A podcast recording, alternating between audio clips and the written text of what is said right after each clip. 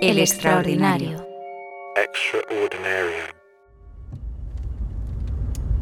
Mira, aquí hay un montón, hay un sillón y cosas, igual podemos parar y le echamos un ojo.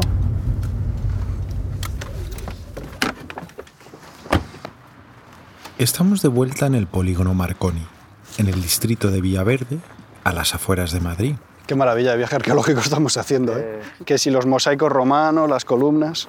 Un lugar que ya visitamos en el episodio 3 de La Historia es ayer. Estamos en otro vertedero ilegal, de hecho son varios vertederos. Se ve que primero han tirado el material de, de desescombro de una casa, debieron hacer una reforma y aquí han ido a parar pues restos de la obra, restos de muebles. Los restos contienen muchísima información y nos permiten saber desde la fecha hasta la extracción social de la gente. Respecto a la fecha, tiene pinta de ser años 60, 70 como mucho.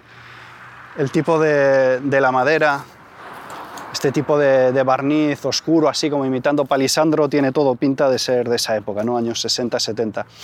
Y claramente de, pues, clase media-baja, con aspiraciones, que trata de emular un poco la vida burguesa, ¿no? este sillón con, con orejeras, con una tapicería decorada, estos muebles con, con ebanistería, con sus frisos, sus decoraciones, pues la, la, el típico salón de abuela, ¿no? con esa aspiración burguesa. No hace tanto, estos sillones estaban en el salón de una casa. Fueron comprados y disfrutados por una familia. Y cuando pasaron a otra generación, alguien decidió que ya no los quería. Y no lo quiere porque nos repugnan al gusto actual. Esto en su momento para alguien de clase media baja era seguramente fue un triunfo, ¿no? Es decir, he conseguido comprarme mi sillón con orejeras y tener mi saloncito burgués y ahora lo vemos más bien como el signo de una derrota en última instancia, ¿no? De una emulación de un mundo burgués que no pudo ser. Y los hijos o los nietos de esta señora ahora se estarán creando su propia emulación de otro mundo, ¿no? Y estarán construyendo sus aspiraciones sociales a través de otros muebles, a través de otros objetos muy distintos a estos. Mucho más minimalista, todo el estilo oriental, por ejemplo, que ha estado muy de moda en los últimos 15, 20 años. En este capítulo seguiremos viajando por los lóbulos del cerebro, en busca de las historias enterradas en nuestro subconsciente. Y contaremos una vez más con el arqueólogo Alfredo González Ruibal, para excavar en los últimos confines de nuestra sesera. Porque los objetos hablan y cuentan cosas sobre nosotros mismos que somos incapaces de verbalizar. Me llamo Marcus H., soy antropólogo de YouTube y esto es La Historia es ayer. Capítulo 5. La casa es un reflejo del yo. Segunda parte.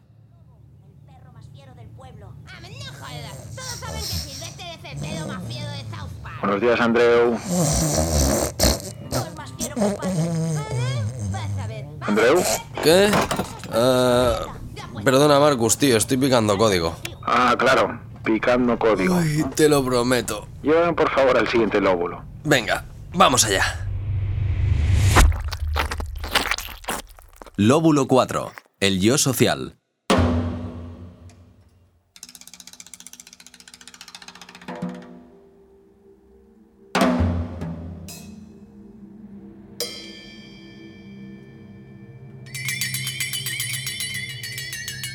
El salón, por ejemplo, es de hecho un invento reciente. El espacio donde se socializaba tradicionalmente era la cocina, o era un espacio multifuncional, porque llamarlo cocina realmente es, reduccionista.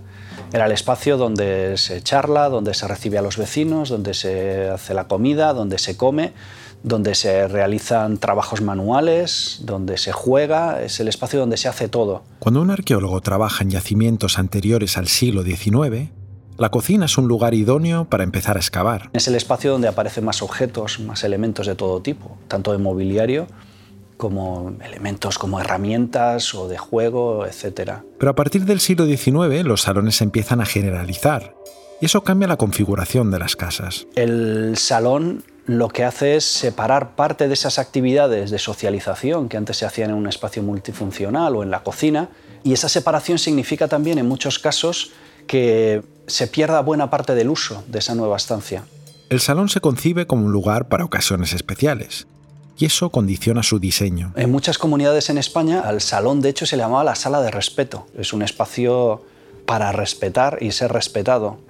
Esto significa también que no hay muchos objetos y que los objetos que hay son muy selectos y forman parte de una escenografía, que es la que se presenta al exterior. La historia del salón es una historia de apropiación, un invento de las clases aristocráticas y reales que acaba filtrándose al resto de clases. Los salones originalmente surgen como un espacio para la burguesía, que son los que tienen esas relaciones sociales más intensas. Digamos que en principio era para la alta burguesía, después se extiende a las clases medias cuando estas empiezan a generalizarse a mediados del siglo XIX y finalmente llega incluso a los ambientes rurales. En última instancia, el salón tenemos que entenderlo como un espacio real y aristocrático.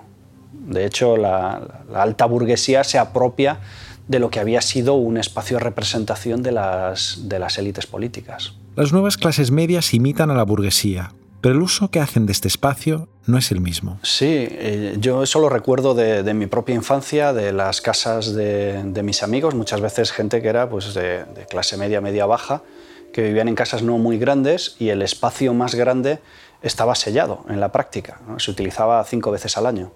Se trata de una apropiación no muy exitosa por parte de estas clases de un elemento que sí tenía una función en las clases más elevadas y más poderosas. Porque en la alta burguesía, estos salones siempre estaban llenos. Si uno lee cualquier novela del siglo XIX, desde Jane Austen, las clases altas están continuamente recibiendo gente. Están celebrando reuniones, comidas, bailes. ¿Tiene como norma hablar mientras baila? No. No, prefiero ser antisocial y taciturna. Pero para eso hay que ser de clase alta. La gente de clase media, media baja, no tiene esa vida social tan intensa porque no tiene la capacidad económica de mantenerla ni la necesidad social de mantener esa vida tan intensa. No la puedes rellenar porque tú no vives en ese mundo de relaciones sociales continuas. Unless you really understand the process of thinking, unless you really understand our life is always going to be very, very limited. Para un arqueólogo del siglo XXI no es necesario excavar para estudiar el uso que hacemos de los salones actuales. Basta con bucear por portales inmobiliarios como Idealista o Fotocasa. No puedes llamar a la casa de alguien y decirle... Hola, eh, buenas tardes, caballero. Mm, Venía a ver su casa, soy arqueólogo. En cambio, la gente la pone a tu disposición fotos y planos en estos portales inmobiliarios y hay todo un margen temporal amplio de casas desde mediados del XIX hasta el siglo XXI y uno puede ver cómo han ido cambiando los espacios íntimos, los espacios de representación. Y cuando Alfredo encuentra casas construidas en el siglo XIX, el salón siempre tiene una posición privilegiada. Según la capacidad económica normalmente de los dueños de esa casa, este espacio de representación puede tener una estancia, dos estancias o tres. Y son siempre las que dan a la calle y las que tienen más luz. Los dormitorios, en cambio, se sitúan hacia el interior y a veces ni siquiera tienen ventanas. Esto es algo que ahora nos sorprende desde el punto de vista actual, el hecho de que uno pueda tener un dormitorio que está cerrado a calicanto, que la única luz le pueda entrar por la puerta. Pero tiene toda su lógica en la mentalidad del siglo XIX hasta principios del siglo XX. Porque la vida se realiza en el espacio social, en el espacio compartido en el dormitorio uno duerme y hace las cosas que uno hace por la noche, ¿no? pero digamos que no hace nada más. A diferencia de hoy. Ahora los dormitorios cada vez más se convierten en espacios donde expresamos nuestra identidad, donde la gente vive, donde la gente ve películas o lee un libro, etc. Eso antes, en el siglo XIX, era impensable. El concepto de la intimidad también es algo que ha ido cambiando a lo largo del tiempo. Antes, todo se hacía en público, en los espacios públicos. Cuando uno no tenía mucho dinero, el espacio público se reduce a una sola estancia, a un salón que da al exterior y que servía de salón y de comedor.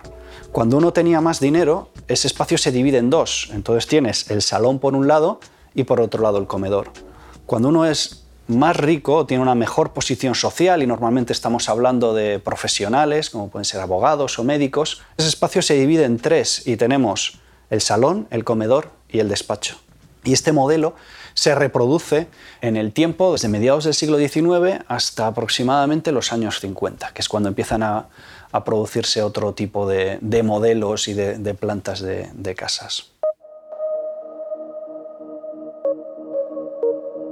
Para convertirse en antropólogo de idealista, González Ruibal recomienda lo siguiente. La primera cosa en lo que me fijo es cómo se articula el espacio público y privado, o semipúblico y semiprivado. Evidentemente dentro de una casa todo el espacio es privado, pero digamos que hay una parte que es de cara a la galería, de cara a la representación, de cara a la socialización y un espacio que es más privado.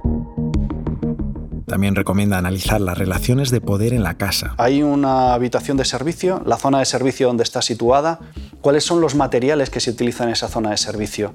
Y esto es algo que muchas veces se puede ver a través de las fotografías que la gente cuelga en los portales inmobiliarios, porque hay casas que han quedado muchas veces cerradas durante décadas, en el fondo son yacimientos arqueológicos eh, prácticamente fosilizados. Estudiar casas antiguas permite identificar los cambios que se han producido en los centros históricos. El caso es que a partir de un determinado momento una buena parte del centro se empieza a degradar y se comienza a convertir en un sitio de, de clase media-baja o de clase baja. Se ve muy bien, por ejemplo, en el caso de Lavapiés, en el que de vez en cuando se ven casas espectaculares con chimeneas de mármol, suelos de, madera en espiga o de baldosa hidráulica, pero todo indica que las personas que han vivido ahí últimamente pues son gente con muy bajo poder económico, se ven las paredes desgastadas, los suelos con parches de baldosas de cuarto de baño. En los últimos años los centros vuelven a ser más elitistas.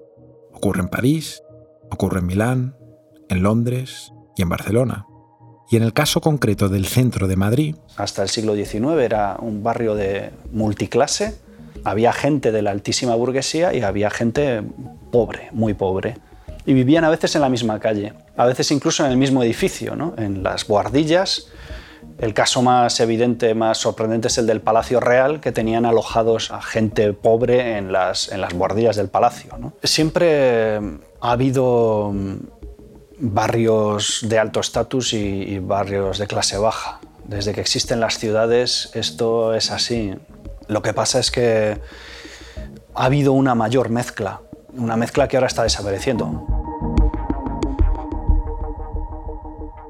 completa? Sí. ¿La quieres con todo? Sí, con todo. Cebolla también. ¿De beber? De beber refresco y patatas grandes. ¿Normales o deluxe? Sí, las normales. Perfecto. Serán seis Ethereums. Ok. Me llamas del extraordinario, ¿verdad? Sí, el extraordinario.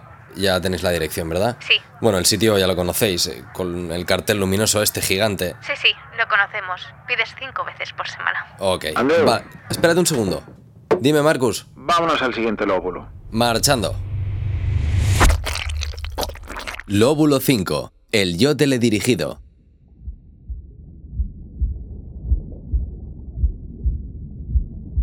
¿Qué tal, Marcus? ¿Cómo lo ves? Pues hasta ahora es un lóbulo bastante espeso. Veo poco movimiento por aquí. Si quieres, podemos ir a otro y volver a este cuando las neuronas estén un poquito más revolucionadas. Espera, espera. No jodas. Señor Rajoy, presidente. ¿Cómo va la vida? ¡Caramba! ¡El gran Isaías! Eh, bueno, mm, me llamo Marcus, pero va, ¿qué más da? Muchas tardes y buenas gracias. Sí, muchas tardes y buenas gracias a ti también. Mira, no te quiero entretener demasiado, pero es que hay un tema que dijiste hace tiempo que me tiene todo loco. La cerámica de Talavera no es cosa menor. Dicho de otra manera, es cosa mayor. No, no es eso. Aunque si te gusta la cerámica, tengo un podcast que te va a encantar. Tenemos que fabricar máquinas que nos permita seguir fabricando máquinas porque lo que no va a hacer nunca la máquina es fabricar máquinas. Pues eso. Aunque bueno, me alegro que hagas esa puntualización. Es justo lo que estoy buscando en este lóbulo la relación entre los medios de producción y nuestras decisiones de compra. Somos sentimientos y tenemos seres humanos. No lo dudo, pero lo que te quiero decir es otra cosa. Un vaso es un vaso y un plato es un plato. Sí, exacto. Es justo eso lo que te quería comentar. No paro de darle vueltas a esa frase. Y desde que estoy haciendo un podcast con un arqueólogo he llegado a la conclusión de que no tienes razón. Un plato no es solo un plato. Y un vaso no es solo un vaso. Pero que te lo cuente mejor Alfredo. Toda historia, como dicen las películas de Hollywood, tiene un origen, ¿no? Estamos en 2019 y Alfredo está haciendo cola en la cantina de la Complutense con un amigo. Buenos días, Alfredo. Hoy tenemos fideuá y albóndigas con patatas. La cocinera saca dos platos blancos como la nieve, pasa un paño por encima para secarlos y le sirve una ración. Aquí tienes, cariño, que lo disfrutes. Como buen arqueólogo, Alfredo se da cuenta que es una vajilla nueva, pero con un diseño antiguo. No tiene ningún tipo de decoración. Es absolutamente sencilla y funcional. Pero Alfredo no se acuerda del nombre. Hotel, hotel, lo tiene en la punta de la lengua. Y cuando deja de pensar en ello, se acuerda por fin. Hotel Ware. Son los míticos Hotel Ware. En sus manos no solo tiene un plato, está comiendo albóndigas sobre una pieza clave de la historia social y política del siglo XX. Los platos que ahora se utilizan en los restaurantes y en los hoteles son platos que son muy resistentes, porque están pensados para que se puedan utilizar muchas veces. Son además muy higiénicos y fáciles de lavar, mucho más prácticos que los platos de madera o las escudillas de metal que se solían usar anteriormente. En el caso concreto del Hotel Ware, salen al mercado en Estados Unidos en el año 1896. Que es cuando se diseña por primera vez este tipo de vajilla. Y la idea era precisamente eso, hacer una vajilla que fuera muy resistente y que se pudiera utilizar no solo en los hoteles, sino en realidad en las cantinas, en los hospitales, en las prisiones, en todos esos espacios donde come mucha gente y muy habitualmente, y con mucho cuidado a veces. ¿no? Estos platos del hotelware seguían una tradición de desarrollos cerámicos que había empezado en Inglaterra en el siglo XVIII y que habían conseguido crear pastas más resistentes, que se cocían a temperaturas más altas y eran mucho más duraderas. Y es por esto que no podemos hablar simplemente de un plato como un plato o un vaso como un vaso. Son objetos que nacen en un contexto para responder a un cambio de tendencia. Lo que nos está hablando la aparición de estos platos extremadamente resistentes es, por un lado, eh, la generalización de unos determinados hábitos entre la clase media, que es un fenómeno muy de, de la segunda mitad del siglo XIX. Los hoteles ya no son solo para gente de clase alta. Cuando tienes mucha más gente acudiendo a los hoteles, necesitas algo que te permita darles de comer sin necesidad de estar cambiando la, vajilla continuamente, ¿no? que sería algo carísimo. El Hotelware nos habla además de grandes cambios políticos. En esta misma época es cuando surgen estas instituciones, ¿no? el hospital, la clínica, el asilo, la cárcel, en las cuales por primera vez pues, se interna un gran número de gente, sea para curarlos, sea para reeducarlos, sea para controlarlos, para vigilarlos. Entonces, esta gran acumulación de gente también necesita un servicio especial para que se les pueda dar de comer. Y ahí también encaja esta vajilla. Michel Foucault lo define como biopolítica. Ya no solo en, digamos, sacar beneficios de la sociedad, como en el antiguo régimen, la sociedad trabajaba para los reyes o las clases poderosas a partir del siglo XIX, con la generalización de regímenes liberales y posteriormente democráticos, los gobiernos se espera que le den algo a la sociedad. Se entiende que la sociedad tiene que ser protegida, de ahí el término de bio, de vida en griego, y política, ¿no? es la política de la vida. ¿Cómo podemos alentar la vida en una sociedad? ¿Cómo podemos hacer que la gente esté más sana, que esté más saludable? Que nazca más gente, que la población crezca, pues cosas como los hospitales, cosas como las escuelas, los institutos, las universidades, ¿no? todas esas instituciones se crean en este contexto. Los objetos en el interior de una casa pueden ser el reflejo del yo, pero están allí también por razones que poco tienen que ver con la libertad individual.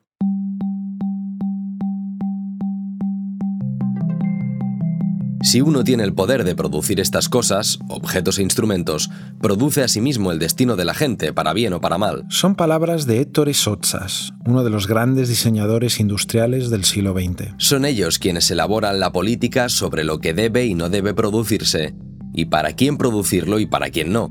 Son ellos quienes definen las necesidades por las cuales se dice que se producen las cosas, y son ellos quienes ponen las necesidades en orden de precedencia, son ellos los que controlan las necesidades, quienes las distribuyen a determinados grupos de gente y quienes impiden a otros grupos distribuirlas en ciertos países. Pero esto no significa que el humano no tenga la capacidad de reaccionar y rebelarse contra aquello que viene impuesto desde arriba.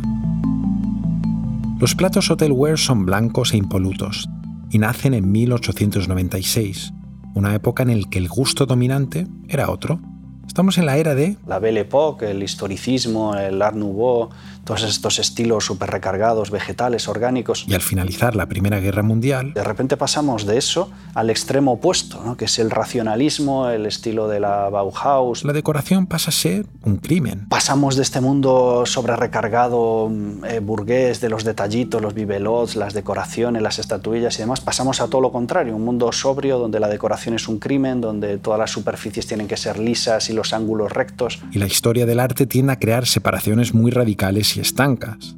La corriente dominante es A, estilo recargado, y luego viene la corriente B, estilo limpio, que reemplaza la corriente A. Pero la arqueología cuenta otra historia, más mezclada, más compleja. Y un ejemplo muy bueno de esto es una de las primeras casas Bauhaus eh, prototípicas que se construyeron en Dessau. Esta casa representaba un futuro en el que todo que no fuese funcional sobraba.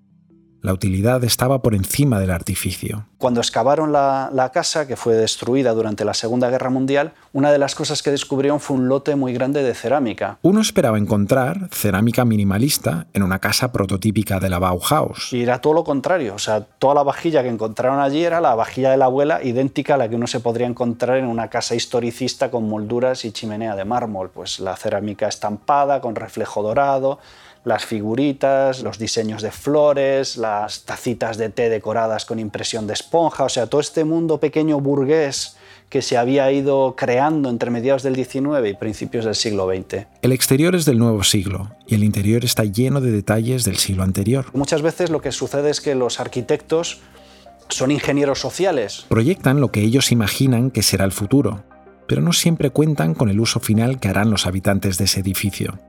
Durante la Unión Soviética, estos contrastes entre el exterior y el interior sucedieron a menudo. Hay un ejemplo muy bonito que es el de la casa Narkonfin en Moscú, donde se crea una casa modelo de lo que tendría que ser la nueva vivienda para el nuevo hombre y la nueva mujer soviéticos.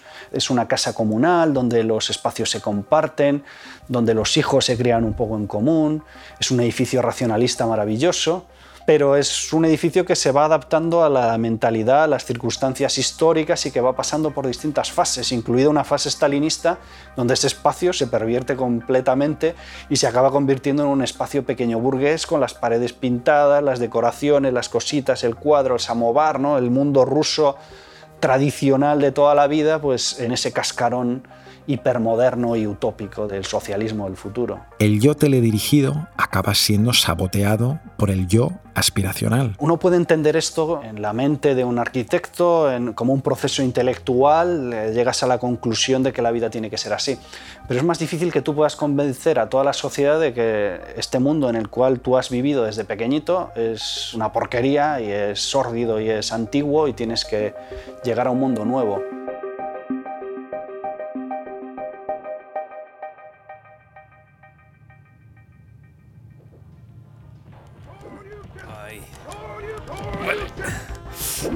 Andreu.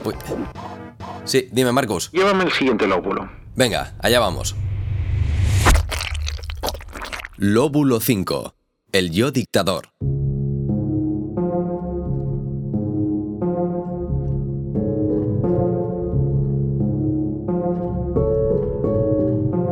Comparar a los reyes tradicionales o antiguos con los dictadores actuales es muy interesante.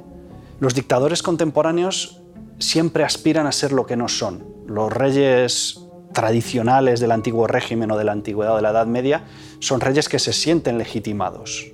No aspiran a más de lo que ya son, porque son reyes elegidos por la gracia de Dios o por sus conquistas o por lo que sea. Los dictadores, en cambio... En realidad lo que querrían ser son esos mismos reyes, que no pueden ser porque viven en un mundo donde ya no existen esos reyes absolutos. Los dictadores imitan la parafernalia real, pero acaban haciendo kitsch, el kitsch es una reproducción fallida, en cierta medida, de un arte más elevado. Y el mejor lugar para verlo es en la casa del dictador. En cuanto uno los ve, se da cuenta de que es como una versión caricaturesca de la sede de un rey. Y da igual que uno vaya a ver el palacio de Saddam Hussein o la casa de Gaddafi o la de Ferdinand Marcos, por poner tres ejemplos donde se ve esto muy bien. Y en cierta manera no deja de ser una especie de frustración, porque es una aspiración a algo a lo que no van a poder llegar a tener nunca porque no se puede comprar con objetos. Y en el caso de Franco, una de sus grandes obsesiones es ser noble, y en el momento que consigue poder, empieza a comprar antigüedades, a saquear eh, pazos en Galicia, lo que sea, con tal de poder crearse ese mundo a imagen y semejanza de la aristocracia y de la realeza. Carmen Polo se dedicó a saquear todos los pazos de Galicia para extraer los escudos heráldicos y los fue incrustando en distintos puntos del pazo de Meiras y del jardín. Eso para mí es una demostración de una frustración del quiero y no puedo. Cuando tú eres noble, no tienes esa obsesión, porque lo has mamado desde pequeñito, eres noble, no tienes que demostrarle a nadie que lo eres. Tienes tu escudo heráldico en la puerta de tu casa y se acabó. La mayor parte de los dictadores contemporáneos proceden de familias humildes y vuelcan sus aspiraciones y frustraciones en la decoración de su casa. Y el Palacio de Ceausescu claramente para mí es el ejemplo de una persona sin capital cultural, sin capital económico, que de repente se encuentra que tiene toda la riqueza y todas las posibilidades de utilizar recursos a su alcance. Entonces lo que sale de ahí es una monstruosidad absoluta, es una cosa terrible, es el mal gusto en cada centímetro cuadrado.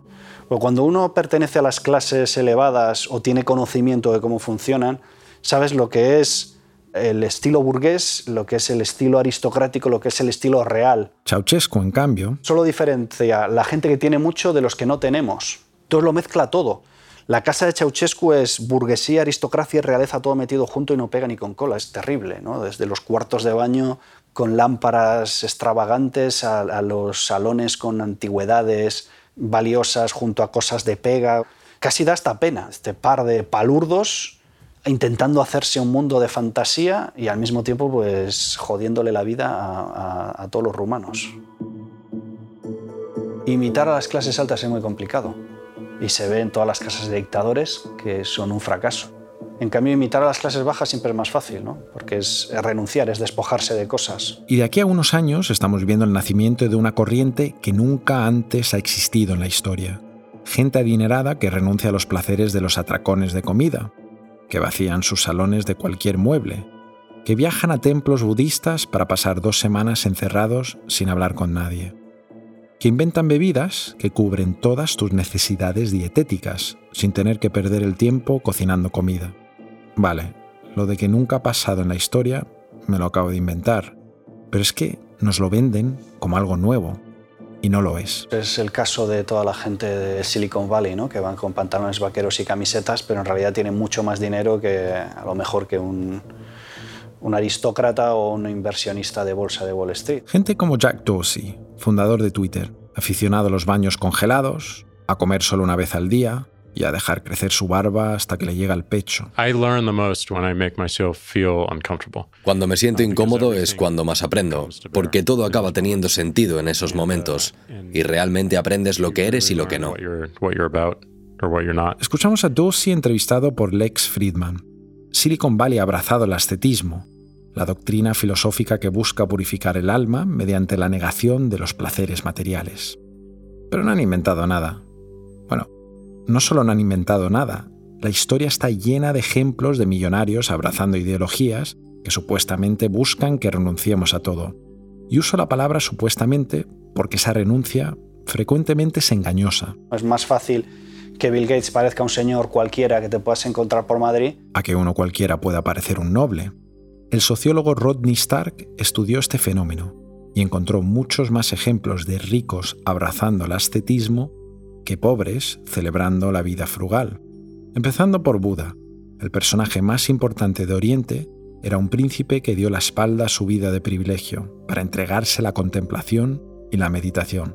Y casi todos sus primeros seguidores venían de familias ricas también. En la Grecia antigua los surfistas no comían carne, legumbres ni vino, y la mayoría practicaban la abstención sexual. Los pitagóricos se vestían de blanco, hacían voto de silencio cuando caía la noche y restringían al máximo su dieta. Y adivina de dónde provenían esos sectarios griegos. Venían de familias ricas con el privilegio de saber leer y con sentimiento de culpa por sus privilegios. Stark estudió muchos más movimientos ascetas, los esenios judíos que vivieron en Medio Oriente 150 años antes de Cristo la secta de los catares, que vivieron en Francia entre el siglo XII y XIV, o los waldesianos franceses, del siglo XII.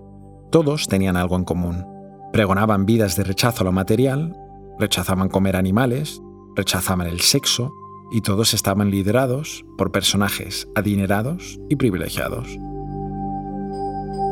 Stark redondeó su investigación con un estudio de todos los santos de la Iglesia Católica entre el año 500 y 1500 y encontró que de los 483 santos canonizados en ese periodo, el 75% venían de la realeza, la nobleza o las clases adineradas.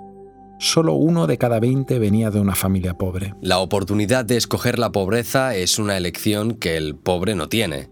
Ayunar no parece atraer a gente que ha pasado verdadera hambre en el pasado. La riqueza no satisface a la gente que nace en entornos privilegiados, y esto les lleva a abrazar alternativas radicales y religiosas. En el siglo XXI ha nacido un nuevo tipo de ascetismo, el ascetismo hipercapitalista, una nueva forma de crear distinción abrazando una decoración limpia y sobria.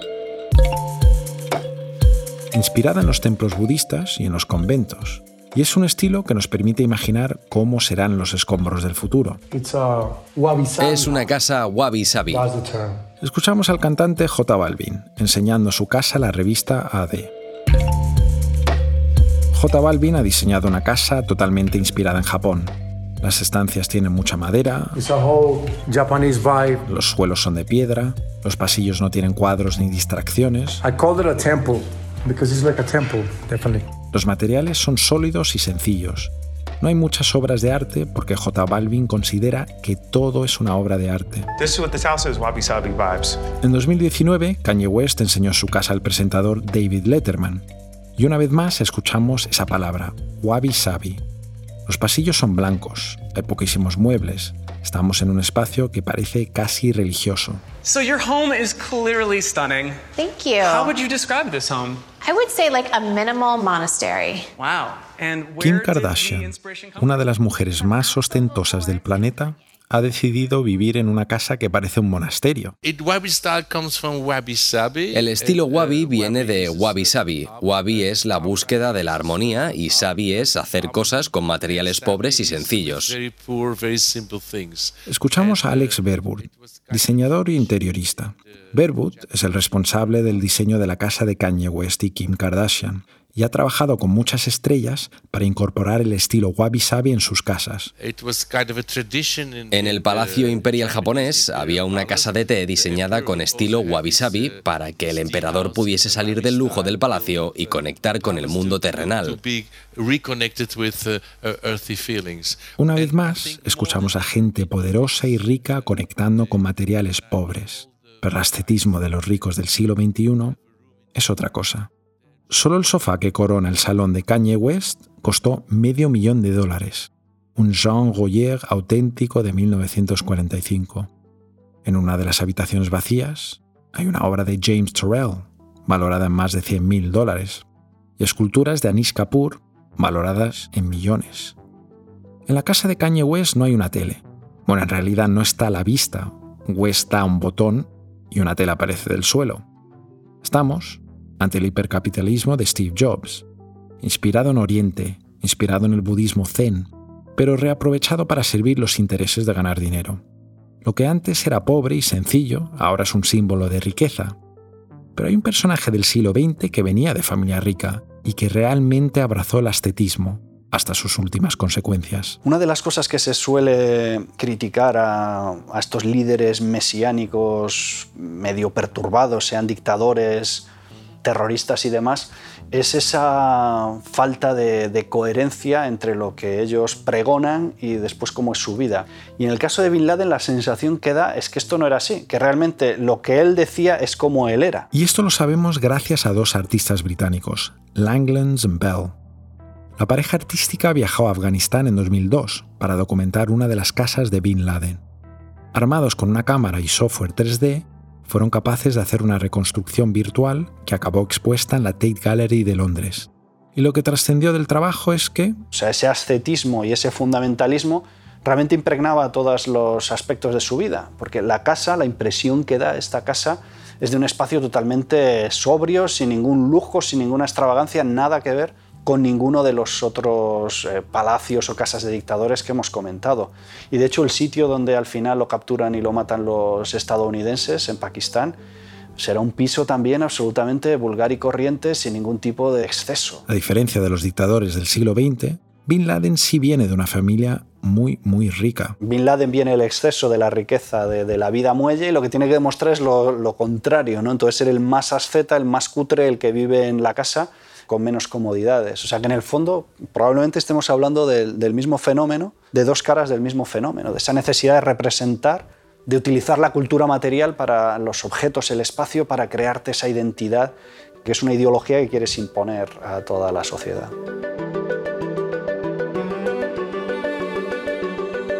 Estamos llegando al final de nuestro viaje por el cerebro del oyente de la historia Sayer. Hemos asistido al nacimiento del salón de casa y su evolución en los portales inmobiliarios del siglo XXI.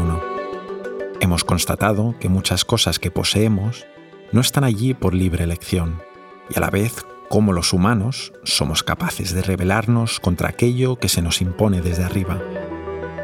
Hemos profundizado una vez más en las frustraciones que dictadores como Ceausescu vuelcan en el diseño de sus casas. Y hemos averiguado que la búsqueda del minimalismo entre las clases pudientes es algo que tiene miles de años, por mucho que Silicon Valley lo venda como algo nuevo. Pero antes de dejar atrás los últimos confines del cerebro, nos queda un último lóbulo por explorar. Venid todos los que queráis a la fiesta. Se va a liar parda. Traed ropa interior de repuesto. Andreu. Sí, dime. Llévanos a estas coordenadas. Ajá.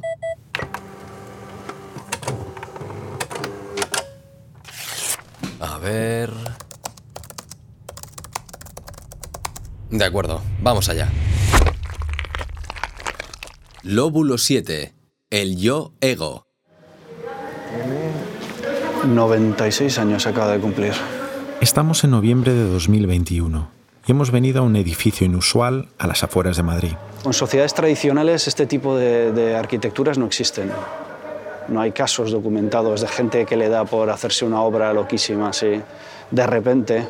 Entonces yo creo que tiene que ver con las circunstancias en general de la, de la modernidad que llevan a una mayor alienación de la gente y que a través de esta expresión material pues liberan esos traumas, esos, esos shocks. Justo Gallego construye una catedral con sus propias manos desde hace 40 años, sin apoyo oficial de ningún tipo. Estamos en la Catedral de Justo Gallego en Mejorada del Campo y acabamos de escuchar un anuncio de Aquarius de 2005 que lo catapultó a la fama. Lo llaman catedral, aunque no está consagrada.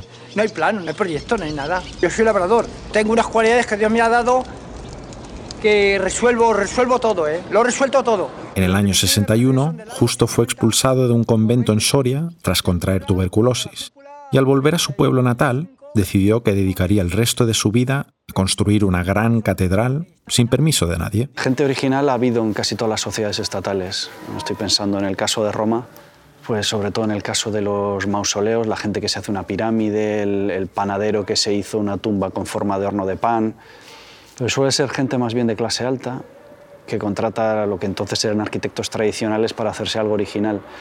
Mientras que aquí lo que estamos hablando es de gente que está en los márgenes de la sociedad y que quieren llegar a levantar algo equivalente al, a la arquitectura canónica ortodoxa de las élites.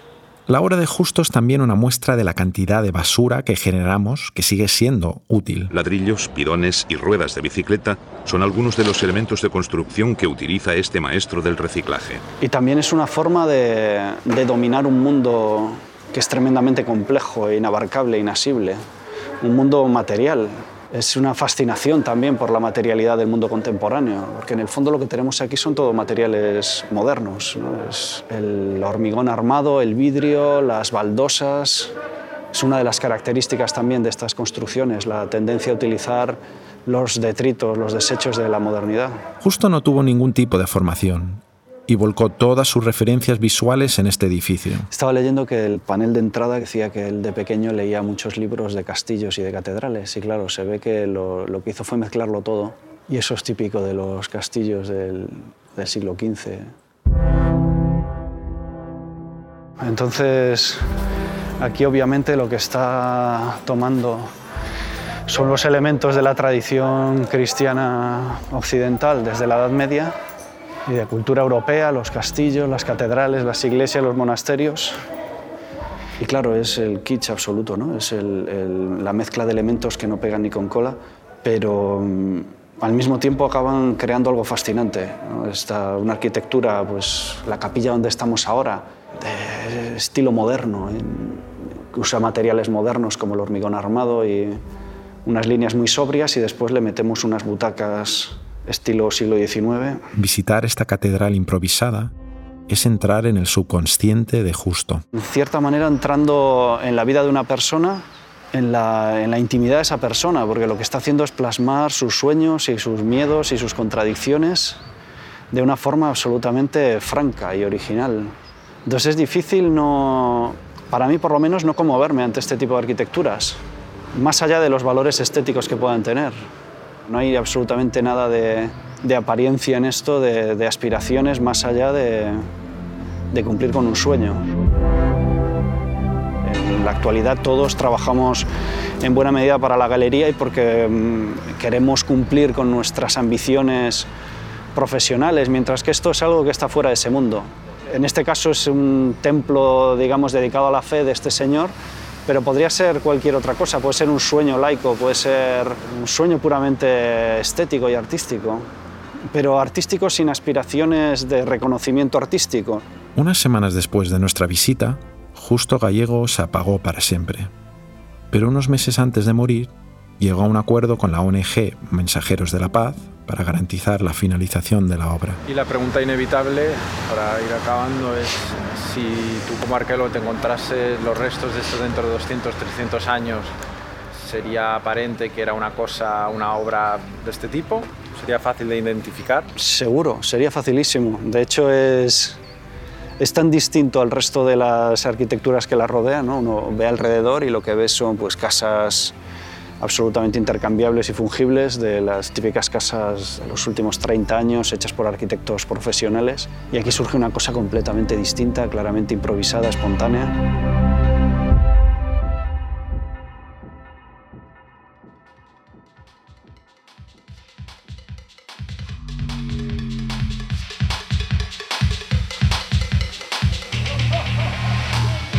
Vale, gente, eh, un momento de atención. Sí, música, vale. Eh, quería decir algo antes de que se haga más tarde y la cosa se líe. Eh, bueno, en fin.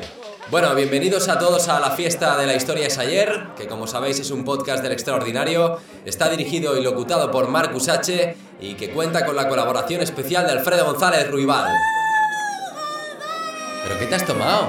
En fin, esto no sería posible sin la dirección editorial de Marabat, sin la dirección de estrategia de Marina Alonso Carriazo y sin el diseño sonoro de Andreu Quesada. Bueno, y como sabéis, la música nos la pone Conga Music. ¡Súbela! Vale, vale, gente. También queríamos agradecer a los productores. ¿Pero qué hace? Que se le va la olla. ¡Ey, vosotros! Llevaosla de aquí, va. Como decía, gracias a los productores ejecutivos David Cantoya y Óscar Hormigos por todo el apoyo y a Espacio Solo que está pagando la bebida de la fiesta.